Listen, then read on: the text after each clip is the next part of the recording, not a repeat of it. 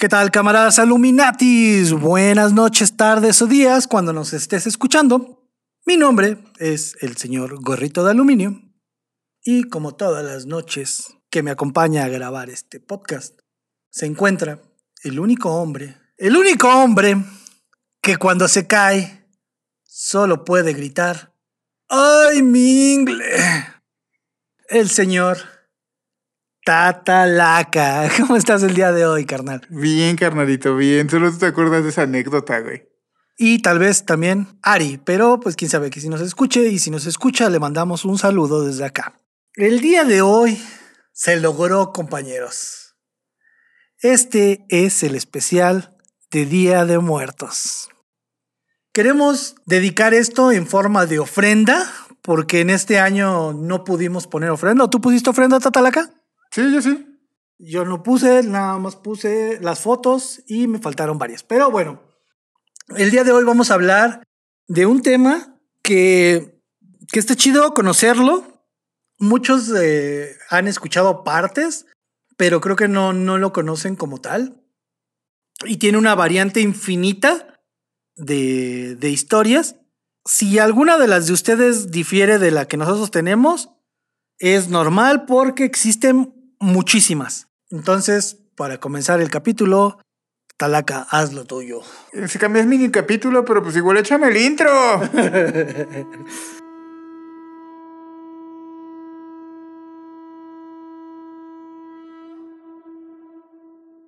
Bienvenidos al décimo informe.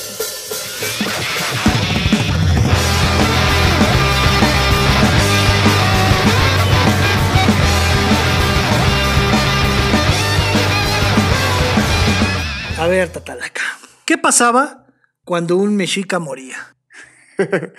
comentario de tanatólogo, comentario de persona normal. El que quieras. Lo que quisiera, güey. Al final pasa lo que tú quieras que pase. Eso, eso fíjate que eso es lo más bonito, ¿no? Que, que lo que tú quieras que pase es lo que viene. Sí, güey, no hay, Y- no hay de otra. Y entonces, para poder entrar a esta historia, quiero pedirles que se quiten por un rato toda esta idea religiosa que se ha venido enseñando, lo religioso, lo católico cristiano, porque, eh, por desgracia, muchos de, de los testimonios que existen son de esto. Entonces, eh, está bien cabrón mezclado entre el colonialismo, lo, lo- lo- la, la historia prehispánica y poshispánica. No está mal, simplemente son las cosmovisiones mezcladas y diferentes, entonces las voy a tratar de contar para que no se mezclen, que está medio difícil porque de verdad sí, sí está muy mezclado en algunas cosas. Entonces, ¿qué pasaba cuando un mexica moría? Primero, después de 80 días de su fallecimiento, el cuerpo era quemado junto a su perro. Los restos eran depositados en jarros u ollas con una piedra verde y finalmente eran enterrados dentro de la casa. Los mexicas pensaban que al morir, Tlaltecutli, diosa de la tierra, devoraba a los muertos. Después, después de ser devorado por la vagina dentada, este pasaba a la matriz, en donde ocurría un rito de paso por medio del cual la esencia del individuo muerto sería parida para que pudiera emprender el viaje hacia una nueva vida, que no era más que su destino el que se le había deparado. Que aquí es el pedo de entre, entre muchas de las, de las visiones que se tienen, porque dicen que son cuatro cielos, güey. Y pues obviamente los mexicas no creían en el cielo. Ellos no, no tenían esta idea del bien y el mal. Y que el bien era recompensado con el cielo y el mal era recompensado con el, Con el infierno. infierno. Ellos no tenían esta cosmovisión para nada. Entonces aquí es donde le digo, por ejemplo, eh, de Sagún, Fray, Fray Sagún. Y así lo manejan como cielos, no lo manejan como inframundo ni Eh, nada. Lo que por pasa el es que, por ejemplo, Fray Bernardino Sagún en sus escritos habla sobre cielos, güey. Que existían cuatro cielos para los, para los mexicas. Pero bueno, no me quiero adelantar. Pero a lo mejor no, no será nada más el uso del lenguaje, güey. Es, Sí, sí, sí, pero es, o sea, es- es no parte tenía de esta- otra manera de, de definirlo, güey. Dudo que en ese entonces el concepto de el inframundo hubiera estado como elaborado. Eh, es que creo que es más parte por esta visión religiosa. Porque, por ejemplo, si lo hubiera escrito un, te- un ateo, ¿cómo crees que hubiera sido? Hubiera sido muy diferente también. No lo hubiera tampoco nombrado tal vez como cielo, ¿no? Porque tampoco tiene esa visión. Sí, no, no. Entonces, eh, los mexicas tenían una concepción dual y cíclica del mundo. No sé si se han dado cuenta de esto. Siempre hay pares de todo. De dioses, de la vida y de la muerte. Siempre hay un dios femenino y uno masculino. Ajá. El frío, el calor, la noche y el día, entre otros, ¿no? Es lo que le decía aquí cuando empiezan los pedos, de que cuando los mexicas morían, la visión religiosa eh, era de los cielos y pues no, no existe cielo, ¿no? El primer lugar a donde podías llegar era... No, no tienen un orden de... De jerarquía. No, no hay jerarquía en estos, en estos lugares. Simplemente es los acomodé para que vean cuáles son la- los, los, los sitios, ¿no? El primero era el Chichihual, Chichihualcualco. Ah, vale, madres, ¿por qué me hago esto? Chichihualcualco. Aquí llegaban los niños muertos prematuramente, los nonatos. En este lugar había un gran árbol nodriza, el cual lo amamantaba hasta el momento en que tuviera una segunda oportunidad para vivir, que está bien chida esa visión. Sí, está muy, está muy, bonita la visión que, que tenían de los niños que no podían hacer, ¿no? O sea, al final estaban en un lugar chido Esperando para cuando les pudiera volver a tocar. y que lo estaban, y siempre vivían amamantados. Está bien bonita esa, esa visión que tenían. El segundo era el Tlalocan, que era eh, un lugar que se definía como un, de un constante verano, donde las plantas siempre eran verdes. Según lo interpretó como un paraíso, pero pues Ajá, regresamos al mismo punto. Ajá, sí, no, no es que sea, o sea, es que es la visión más fácil de entender que era algo muy bonito, ¿no? Algo a lo que aspiras a estar ahí. Y es que tendríamos que entenderlo bajo el bajo el, el entendido de el, el siguiente mundo como una recompensa del primero, ¿no? Y no a huevo es así. No, ellos lo veían, los mexicas lo veían más como una transición. Ajá. O sea, no era morir, no, no es el fin. Es una transición a algo que viene, Ajá. a algo diferente. Aquí es donde vive el dios Tlaloc. Aquí llegaban todas las personas que su muerte hubiera tenido relación con el agua. Ahogados. Sí, sí, sí, todo. O sea, te cayó una cubeta de agua y te mató. Yo creo que también tenía que ver, ¿no? No sé. Pero sí, todo lo que tuviera relación con el agua. Aquí llegabas. Que también está chido, ¿no? Porque creo que morir ahogado debe de ser una de las. Muertes más angustiantes. Sí. Y llegar a un lugar como estos, pues decías, bueno, pues por lo menos no me, no me fue tan mal. Valió la pena. Sí. No creo que haya valido la pena, pero bueno. El tercero era el Tonatiuh Ilicatl. Su traducción sería algo así como la casa o el cielo del sol. A este lugar solo llegaban los guerreros que morían en batalla. Como los un Valhalla. Ajá, era su Valhalla, güey. Ajá. Y totalmente porque también los, los vikingos, si no morías en batalla, no ibas al Valhalla, ¿no? Ibas a Helheim. Ajá, exacto. Eh, los comerciantes fallecidos en expediciones, los capturados para el sacrificio del dios Sol Tonatiuh y las mujeres que morían en el parto o en el proceso del primer parto. Lo encontré de las dos formas, las que morían en el parto o como en el primer parto. Ok. Entonces no estoy seguro cuál de las dos sea la correcta ajá. o las dos son correctas, ¿no? Ujú. Esta muerte era considerada como un combate y a estas mujeres se les consideraba unas guerreras. Por eso es que iban también al, al Tonatiuh y Ilicatl. Wow. También estaba chido, ¿no? Sí, güey, porque. Que no solo ser guerrero por andarte dando de putados con otro cabrón, sino... Sino por tratar de traer vida a esta, a esta tierra. Sí, sí, sí. Tenían una concepción bien chingona. Sí, está las cosas, la verdad. Luego, el cuarto y tal vez el más conocido es el Mictlán o el lugar de los muertos. Nuestra casa definitiva. El lugar común a donde iremos a destruirnos, a perdernos. Básicamente, cuando Tatalaca se va de fiesta. Así es. es mi segundo hogar. Vámonos, vámonos a destruir, decía el Tatalaca, a perdernos. Este era el lugar donde la mayoría de la población llegaba, por eso yo creo que es el más conocido de todos, el Sí. Ahí, ahí no había cadenero en la entrada. Yo ya tuve una visión, güey. Bar el Mictlán, a donde todos llegan. No hay cadenero. Donde vas a destruirte y a perderte. Oye, güey, y Funciona. una pregunta, ¿no? Si lo vayas a retomar. Alguna vez escuché que el pan de muerto simboliza estas, estas cuatro.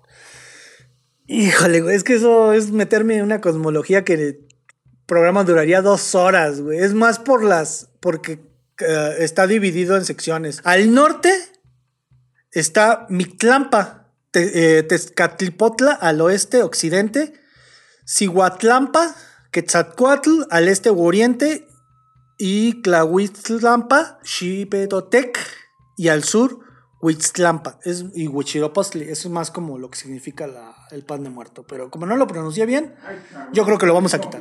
Sí, no, está muy cabrón, güey. O sea, cada dios estaba a un. lo que nosotros conocemos como un. Eh, norte, sur, este, oeste. Ajá, eso es a lo que se refiere más el, pan de muerto. Sí, exacto, exacto. Y cada dios está a una dirección. Oh. De hecho, esto está también bien cabrón, güey, porque se alinea vertical, horizontal y forma un cuadro. Está muy cabrón. Por eso eso no lo voy a tocar porque. Ya es tema de otro programa completo. Sí, no, y está muy extenso. La verdad es que la cosmología mexica está muy cabrón. Va. En cuanto a extensión y, todo lo que puedes ir sacando de ahí, ¿no? Los amos y señores de este lugar eran Mictlantecutli y su consorte Mic, uh, Mictecante Mictecacihuatl. Señores de Destripando la Historia, quiero darles una felicitación porque está bien cabrón pronunciar todo esto. y se la rifaron. El inframundo era considerado un lugar desconocido, peligroso y oscuro. O esto es lo que transmiten los códices. Los animales relacionados con la Mitlán eran los búhos, murciélagos, gusanos y cien pies, los cuales eran los, los seres al servicio de los señores del Mitlán, que si te das cuenta a todos estos eh, animales son a los que más se les atribuyen cuestiones paranormales. Exacto, exacto. Y es porque pues, la cosmología religiosa católica cristiana se los dio. Pero tendrá que ver como, por ejemplo, alguna vez cuando Mórbido empezó a sacar revistas de cine de terror y cosas así, había un artículo, no me acuerdo quién lo escribió, muy, muy padre acerca de la polilla. ¿Y crees que tenga que ver con esta cuestión de que son animales nocturnos y se asocia a la noche como este paso al, inframundo? Ajá, porque eh, como te digo, o sea, ellos lo asociaban a que el, el inframundo era un lugar peligroso, desconocido y oscuro. Ah, oscuro. Totalmente. Murciélago, oscuridad. Sí, sí, sí. Polillas, lo que dicen, ¿no? Cien pies, gusanos. Sí, es, la mariposa que nace en el Campo Santo. Y si, y si te ponen a pensar, por ejemplo, los gusanos, ¿qué son? Pues cuando ya está pudriéndose un cuerpo. Los que le dan mate. Sí, no, está muy padre el artículo. Ojalá y después tenga oportunidad. Creo que sí guardé esas revistas, pero está muy padre, ¿no? Que si las tenemos y podemos buscarlas, se las ponemos, ya saben, en, las redes sociales para que las chequen. Sí, sí está muy padre esta cuestión de. Y se le teme a, a, un, a un, insecto que, puede, que viene del lugar más pacífico del mundo, un cementerio. Sí, exactamente. Y que no te pueden, no te hacen nada. No, pero se, se tiene mucho. Yo la neta no sé. O sea, yo a mí me, me, genera, no conflicto, pero me da cosa, por ejemplo, cuando entran las polillas enormes, sacarlas, porque hasta donde sé, las alas son súper frágiles. Las negras, ¿no? Ajá, y agarrarla de las alas me da cosa romperlas. Entonces, pues prefiero así como que esperar, mostrar, no sé, a lo mejor prender una luz afuera de la casa y esas madres persiguen la luz, entonces esperar a que como que les nazca el salir a buscarla por la ventana y se acabó. Pero así como que he escuchado que según te orinan y te manchan la... la que es como, sí, yo también he escuchado eso. Pero la neta no. no. Que le llaman ratones viejos, ¿no? Ajá, si alguien sabe de eso, si, si es cierto o dónde podemos encontrar información de si realmente estas polillas tan grandes como los ratones viejos sí te pueden generar algún daño. Que yo sepa, no. Pero yo también sabía que no. No soy un experto, entonces, si alguien es experto en esta situación, en esta, en, en esta parte, pues sería bueno que nos dijera. Entonces, les voy a dar la receta para encontrar el Mitlán Tatalaca. Por si algún día quieres ir de fin de semana. ¿Al bar? Ah, sí. Este lugar estaba ubicado en el norte, pero también en el centro y debajo de la tierra, güey. Ok, sí, sí. hay una historia bien chida. No hay paso, güey. Pero debajo del castillo de Chapultepec hay una especie de grutas Está la entrada y todo, pero creo que no hay acceso. O sea, no, no es como que sea una visita guiada y todo por lo peligroso que es de que se pueda caer o, o así. Pero dicen que esa es una de las entradas al Mitlán. Hay un cuento que se llama Tenga para que se entretenga, donde cuentan que se abre una de esas entradas, esas, esas- esos pasajes, y sale un soldado, y creo que se lleva a una persona.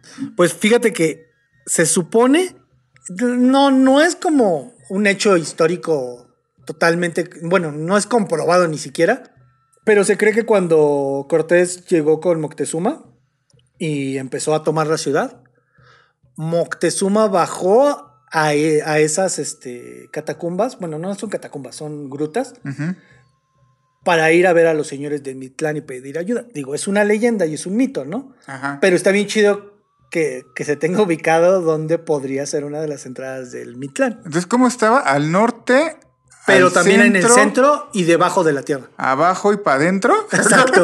Como, como cuando te echas un, Haga como un shot. un shot, exacto. Eh, tiene sentido, güey. Mictlán, ay, para llegar al arriba, para Mictlán abajo, tienes, para el centro y para adentro. tienes que pedarte, chavocho. Antes de esta investigación, eh, yo siempre me había pensado que existía una relación entre los nueve eh, niveles del Mitlán y la descomposición del cuerpo. A ver. Si te pones a pensar, que ahorita se los voy a explicar, al final si quieren se los digo para no spoilearles la historia, ¿no? A ver, a ver. Pero bueno, para los mexicas la muerte era un proceso que duraba cuatro años, que es el tiempo que tarda un cuerpo en volverse esqueleto.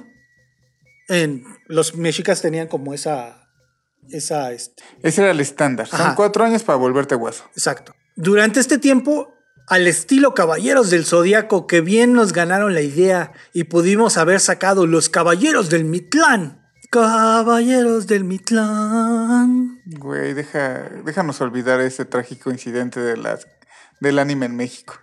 Aquí los muertos tenían que cruzar nueve casas en lugar de, de 12, los cuales están relacionados con la putrefacción, lo fétido, el frío, lo húmedo, lo acuoso, la oscuridad y la noche, hasta llegar a su destino final. Todo esto con la, finil- con la finalidad de, que, de comprobarle a las deidades del inframundo, Mictlantecutli y Mictlantecihuatl, que te esperan a- al final del viaje, que tu alma era digna de ser protegida por ellos. ¿Cuáles eran los niveles o casas del Mictlán?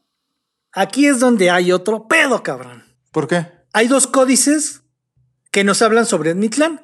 Uno es el códice floren- florentino Ajá. y el, otro es el Códice Vaticano, que no sé si se acuerdan que ya habíamos hablado del Códice Vaticano, que fue el que regresó eh, Juan Pablo II como muestra de buena fe hacia México. Lo hablamos en el de la extracción. extracción. Exacto. Pero ambos presentan una diferencia muy grande. El Códice Florentino sostiene que existen ocho niveles. Los ocho niveles en el Códice Florentino serían dos cerros que chocan, culebra que guarda el camino, lugar de la lagartija verde, ocho páramos, ocho collados, viento frío de navajas, río Chinahuapan y, el Mitlán. Ajá. Mientras que el Códice Vaticano muestra nueve niveles. Y vamos a, vamos a tomar en cuenta los nueve niveles porque son los más conocidos. Ok. Los niveles, primero, antes que nada, vamos a decir que se ordenan verticalmente, de manera descendiente. Ah, ok. Está raro, pero todo en el Mitlán ha de ser bien raro. cabrón. Sí, sí, sí. El primer lugar es Chiconohuapan, el lugar de los perros. Que este sin duda es el más conocido de todos los que hablan del Mitlán. Es donde se supone que si fuiste bueno con los animales y con los perros, un perro te ayuda a cruzar el río. Exacto. Tú, tú mueres y apare- apareces, eh, eh, despiertas y, y enfrente de ti hay un río muy caudaloso, que es el río Chiconoahuapan, el que debes cruzar, pero no lo puedes cruzar nada, no está muy cabrón. Ajá. Entonces, cuando estás parado, enfrente de ti, en, al otro lado del río, aparece un perro. Este perro te reconoce como su amo. Si tuviste un perro cuando estuviste en vida, por eso es que te quemaban con un perro, para que este te reconociera y te ayudara a atravesar Ajá. pero solo te atravesaba si había sido bueno con los, con los perros. No, no, no solo con el tuyo, sino con todos. Ajá. Si él, aunque hubiera sido bueno con él, pero no con todos los demás, te la pelabas y no te podías cruzar. Ah, huevo. Entonces, digamos que sí había sido bueno, había sido bien chido con las. O sea, no había sido ojete, el perro no era ojete contigo. Ok, primer lugar, mission complete. Ajá. Atravesaba, te tomabas de su lomo y el perro te atravesaba cruzando, nadando el, el río. Sin pedos. Tú y yo Sí. cruzamos. Sí, sí, sí, sí, sí. Pero había un pedo, que ese es algo de lo que no muchos dicen. Pero bueno, el hecho de decir que si no eras bueno con uno, no eras bueno con todos, no todos los perros te podían ayudar a cruzar. Lo- ajá, aparte de que solo debía ser, solo había solo Quintles en México, solo eran los perros que eran de color, lo, lo llaman color bermejo. No estoy muy seguro si es como un color rojizo, pero decían que es un color bermejo. El perro de color bermejo era el único que, te- que estaba entrenado para ayudarte a pasar el río.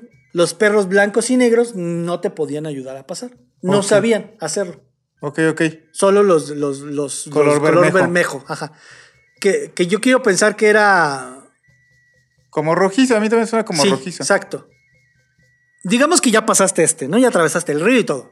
Entonces, el siguiente nivel al que te vas a enfrentar es el Tepetli Monamitlán, el lugar de los, donde los cerros se juntan. Aquí la prueba consistía en cruzar dos cerros que se abrían y se cerraban. Abrían Ajá. y se cerraban, pa, pa, y se estrellaban, ¿no? Tú tenías que calcular el momento adecuado para cruzar sin ser aplastado en el intento. Que obviamente, si creen que van a salir bien librados de esta situación, nada, na, casi No hay nadie- manera. No hay manera de que alguien pueda salir sin. Sin ser magulladito. Exacto. ¿Por qué? Porque si te das cuenta que es lo primero que cuando se empieza a pudrir un cuerpo, ¿qué pierdes? ¿Qué pierdes? Sí. Cuando un cuerpo empieza, cuando un cuerpo está muerto y lo entierras, ¿qué es lo primero que pasa al cuerpo?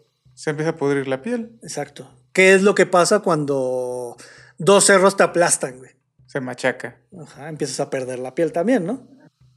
Digamos que ya pa- pasaste la- los dos cerros, te aplastaron un chingo de veces, pero lo pasaste. Pasabas al tercer nivel, que es Ixtepetl. Para superar esta prueba era necesario escalar estos dos cerros que se cerraban y que abrían y cerraban y y chocaban entre sí. Ajá. Tenías que subirlos, pero había un pedo con esto. ¿Cuál?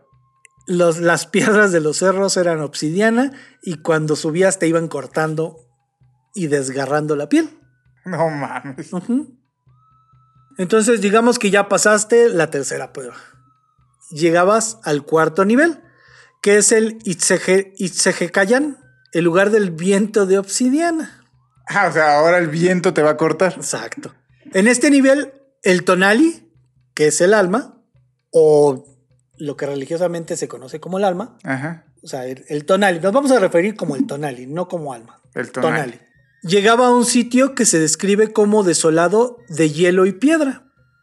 Aquí el fallecido tiene que caminar por ocho cerros de obsidiana. O sea, no obstante que subiste un cerro de obsidiana y te aplastó un cerro de obsidiana. ¿Y que te cortó el viento de ajá. obsidiana? No, todavía no te cortas, pero de obsidiana. Todavía estás en eso. Ajá, estás en eso. est- Estás caminando por este cerro, ¿no? Ok. Con el viento que corta como navajas o como puntas obsidiana, de obsidiana afilada. Ajá. Esto debido a que eran azotados por la nieve. Si no logras pasar este frío, será eterno como ser cortado por las navajas. Ok. Entonces digamos que lo lograste. Pasas al quinto nivel. Y hasta, eh, hasta este punto todo sigue siendo como el, la putrefacción de la piel y los músculos. Que ya, ya están todos desgarrados. Ajá. Pero es por la asociación que tenían ellos con estos niveles, con, la, con lo terrenal. Ok. Digamos que esto es al nivel es, no quiero decir espiritual porque no era espiritual. Era la trascender Ajá, trascendental. lo que seguía del- de la tierra, digamos. Ajá. Deshacerte de lo, de- del cuerpo. Ajá. Entregar el equipo. colgar los tenis. el quinto nivel era el panioco, paniet, puta madre, paniecata, paniet, paniecatayo, uh, paniecatacoyon, paniecatacoyan, Ok. paniecato, paniecatacoyan, Ok. panieca, paniecataca, Ya, ya lo paniecatacoyan. Ya, no, no te comp- no, no lo haga, compi. No se compromete. Paniecatacoyan. Ah, venga. El lugar donde la, la gente flota como banderas. Al llegar a la última colina del Itzehecayan, que era el anterior, Ajá. te encontrabas con este sitio, donde la gravedad se perdía a causa de los devastadores vientos que arrastraban todo por su camino. Si lograbas liberarte de estos vientos, pasabas al siguiente nivel, que era el sexto, el cual era el Timimin, Timiminaloyoan, el lugar donde la gente es flechada. Y no, no tiene nada que ver con Cupido. Ni con el amor. Exactamente. Este lugar se caracteriza por su extenso sendero, el cual se debía atravesar, pero durante el camino, unas manos invisibles lanzaban flechas filosas, que producían varias heridas, agujeros. Se decía que estas flechas eran aquellas que se perdían en batalla de nuestro plano terrenal. O sea, todas las, las flechas que tú lanzaste y no supiste dónde cayeron, Caen ahí. le caían a un Le caen al muerto que anda ahí pasando. a un mexica que iba pasando. Séptimo nivel. Teco, tecoyo, tecoyohuehuel, te, te, tecoyohuehuealoyan. Una disculpa, perdón, de verdad. Están bien difíciles. Aquí habitaba el señor de los jaguares, Tepeyoyoctl. Esta, deidad liberaba a sus jaguares para que buscaran a los viajeros que entraban a este nivel, a los que les daban caza y cuando atrapaban a, a sus víctimas les abrían el pecho y devoraban su corazón. Y contrario a, lo que muchos pensarían, este nivel no trataba de, de escapar ileso de este lugar. No, no, no, no, no. Aquí la prueba era dejarse comer el corazón, pues ese era el precio para poder de- descender al octavo nivel. Perdías peso. O sea, ibas perdiendo. Ibas perdiendo el peso terrenal. Octavo nivel. Izmitlán Ap- Apoxcalolca. Este espacio desembocaba en un río de aguas negras, que no estoy seguro si sea el mismo significado que nosotros tenemos de aguas negras. Ajá, como aguas, aguas putrefactas o refiriéndose a aguas nocturnas, tal vez, ¿no? Yo lo veo más como por esa parte, por aguas oscuras. Y más teniendo en cuenta como esto que, que nos contabas en un principio, que era también la, cuestión de defender, a- de descender a, a la oscuridad, a la noche. Entonces sí, sí tendría, no, tal vez no sean, bueno, sí, ¿No tal sean aguas fétidas? sí sean aguas fétidas, pero no con el mismo contexto que tenemos nosotros hoy en día. Ajá. Aparte aguas fétidas en otra, en una, en una visión más trascendental o no sé cómo, cómo explicarlo, ¿no? O sea, aplicaría el mismo concepto de aguas negras que nosotros tenemos a, un- a otro plano. No lo sé, eso, esa es la parte que no, no logro comprender porque no te explican bien esta parte, no, no, no te dan a entender si es, es el mismo contexto, con- contexto que nosotros podemos tener. ¿Ustedes qué opinan, Camaradas. camaradas? ¿Será una cuestión o, o- o será aguas negras con respecto al desperdicio más del universo? Si tenemos, si tenemos un antropólogo que nos está escuchando y nos eche la mano con eso, déjenoslos ahí en, en YouTube eh, o mándenos un correo, escríbanos en las redes sociales, como ustedes quieran, de verdad. Yo conozco una antropóloga. ¿Eh? Yo conozco una. Pues ahí está bien, ahí está bien, güey. Entonces, este río se llamaba Apanohuaca. Ay, casi lo digo de uno solo. Apanohuacalguya. Casi lo Apanohuacalguya. logras, casi lo logras. Este río debía ser atravesado y evitar ahogarse en el trayecto. Que, que según yo era como del primer río. Este era como la corriente de varios ríos que se juntaban, pero eran el mismo. Ok. Eh, si esto se lograba, entonces el muerto se despojaba de su cuerpo y su tonali oh, quedaba libre para continuar a las aguas del siguiente nivel. En otra versión encontré que aquí andabas por un paso muy estrecho y con piedras para terminar de, se- de desencarnar y tu tonali quedará libre. Ya, librarte de Sí, todo que si lo ves, las dos formas era llegabas al mismo fin Al mismo punto. pero de diferentes formas. Entonces, las dos son. Son. eh, Es interesante porque aunque son dos métodos diferentes, es para lo mismo. exacto. Entonces, pues es parte de que pues, no sabes si el qué códice está diciendo por qué está escrito de esa manera, ¿no? Que son diferentes. Ajá. Y el noveno nivel era el Chikunamitlán.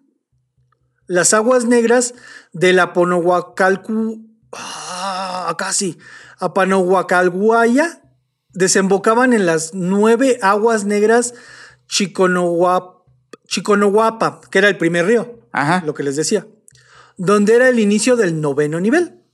En esta travesía, el alma del difunto sería liberada de los padecimientos del cuerpo por los dioses del por los dioses Mictlantecutli y Mictecanci- eh, Micte- ah, hace rato lo dije bien. Sí, ah, Mictecancihuatl, quienes representan la esencia de la muerte masculina y femenina. Antes de transitar por estas aguas, el viajero debía de ser surtido de unos amuletos y, pertenecía, y pertenencias que facil- facilitarían la travesía, que era lo que les decía hace rato, que quemaban al perro, te quemaban a ti, te ponían piedra verde y te daban como más objetos. Todo esto era lo que les entregabas a Mi- Mique- Sí, las dos deidades. No, lo tengo que decir. Mitlant- Mitlante- Mitlantecutli y Miquet. Esto ya es personal, güey. Mitlantecutli y. Mictecacihuatl. Micte- Mictecacihuatl. Mictecacihuatl. Mictlantecutli y Mictlacihuatl. ¿Va? Al finalizar las nueve largas pruebas para llegar al Mitlán, el fallecido debía entregar a Mitlantecutli los tributos que se le habían dado antes de despertar en la orilla del río. Y de esta manera es como los mexicas veían la muerte. El Mitlán era donde la mayoría llegaría, a menos que fueras un soldado, O que murieras en el parto. Ajá, un niño nonato o algo relacionado con el agua. Ajá. Por eso es que yo creo que el Mitlán es el más conocido de todos. Sí, sí, sí, sí. Y pues. ¿Qué te pareció el video y la canción de Destripando la Historia? Está bien chida y, y si lo ves de esta manera, sí le tuvieron que meter un buen de. de, de- Está a- rifado, ¿eh? Ajá. Está muy rifado. A mí me gusta mucho eh, el final que dice que, que te haces uno con el universo. Que no era cierto, ¿no? Porque no te haces uno con el universo. La verdad es que simplemente trascendías al siguiente nivel. Que no, no era algo así como general, sino era simplemente esperar tu turno para volver a revivir. ¿Sí, así está tal cual? Mm, Sí, algo así entendí. Ok. si no es así, ya saben. Ahí está, hagan el onceavo. Entonces, pues no sé. Me gusta mucho la, la visión que tenían de, del, del, primer, del primer espacio, el de los niños. El de las mujeres que parían, que eran guerreras. Que no solo por ser un guerrero eh, de pelear en batallas. Es que, es que no sé cómo decirlo, porque en realidad era una batalla. ¿Sí? Entonces, pues está bien chida. La neta es que está bien chida la. La, la, La cosmovisión. la cosmovisión de, de los mexicas. Pues queríamos traerles esto para, para Día de Muertos. Si les gustó, hay otra. Tengamos en cuenta todas las culturas que se desarrollaron en México y el plan era también trabajar con respecto a Xibalba, que es eh, El inframundo. de los mayas. Pero pues lamentablemente... También está bien chido. Sí, lamentablemente no nos, no nos dará tiempo. Tal vez para el próximo año le toque ahora a los mayas. Entonces, eh, me gustó mucho el Mitlán. me, me- me- me gusta investigar todo este tipo de cosas. Espero que a ustedes les gusten. Los que no son del país, esperen, espero que, que- que lo aprecien. Si en algún momento quisieran que también viéramos como toda esta parte de la cosmovisión que tienen en la cultura de donde son, escríbanos, díganos y sin broncas lo, lo, lo- lo investigamos y se Huevones, háganse presentes, huevones. Ya déjalos allá. ya suéltalos. Pinche tu madre. Este. Chilenos, yo los adoro, no se preocupen. Yo también, güey. Eh, entonces, ¿quieren dejarnos algún comentario? Ya saben, aquí en YouTube. ¿Quieren que les vuelva a contar el video del chileno? Ya, cállate. este. Vamos a dejar algunas fotos. En. Este. Y espérame, espérame. Vi otro video de chilenos en el Ya, mundo cállate, buscando ya, déjalos en paz. Suéltalos. Que gritan, ¡huevón! Un sacahuevo por aquí. Güey, son los segundos que nos más nos ven. Van a dejar de vernos por tus pendejadas, güey. Por eso te estoy buscando videos de chilenos haciendo cosas chilenas, güey. Ay, Dios. Chileno, yo los quiero, yo los adoro. eh, no le hagan caso al tatalaca. Yo también. Mi primer amor de internet fue chilena. Una chilena de Hugo Sánchez.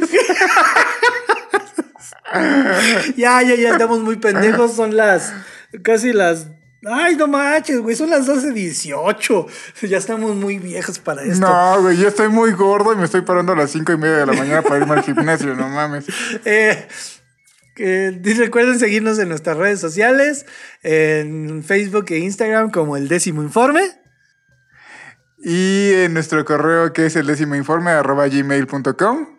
Eh, pueden escucharnos, ya saben, en Spotify, en eh, Anchor, en este Google Podcast, um, iHeartRadio, eh, Amazon Music y también acuérdense de echarnos la mano, por favor, por favor, eh, compartiendo, dándole like.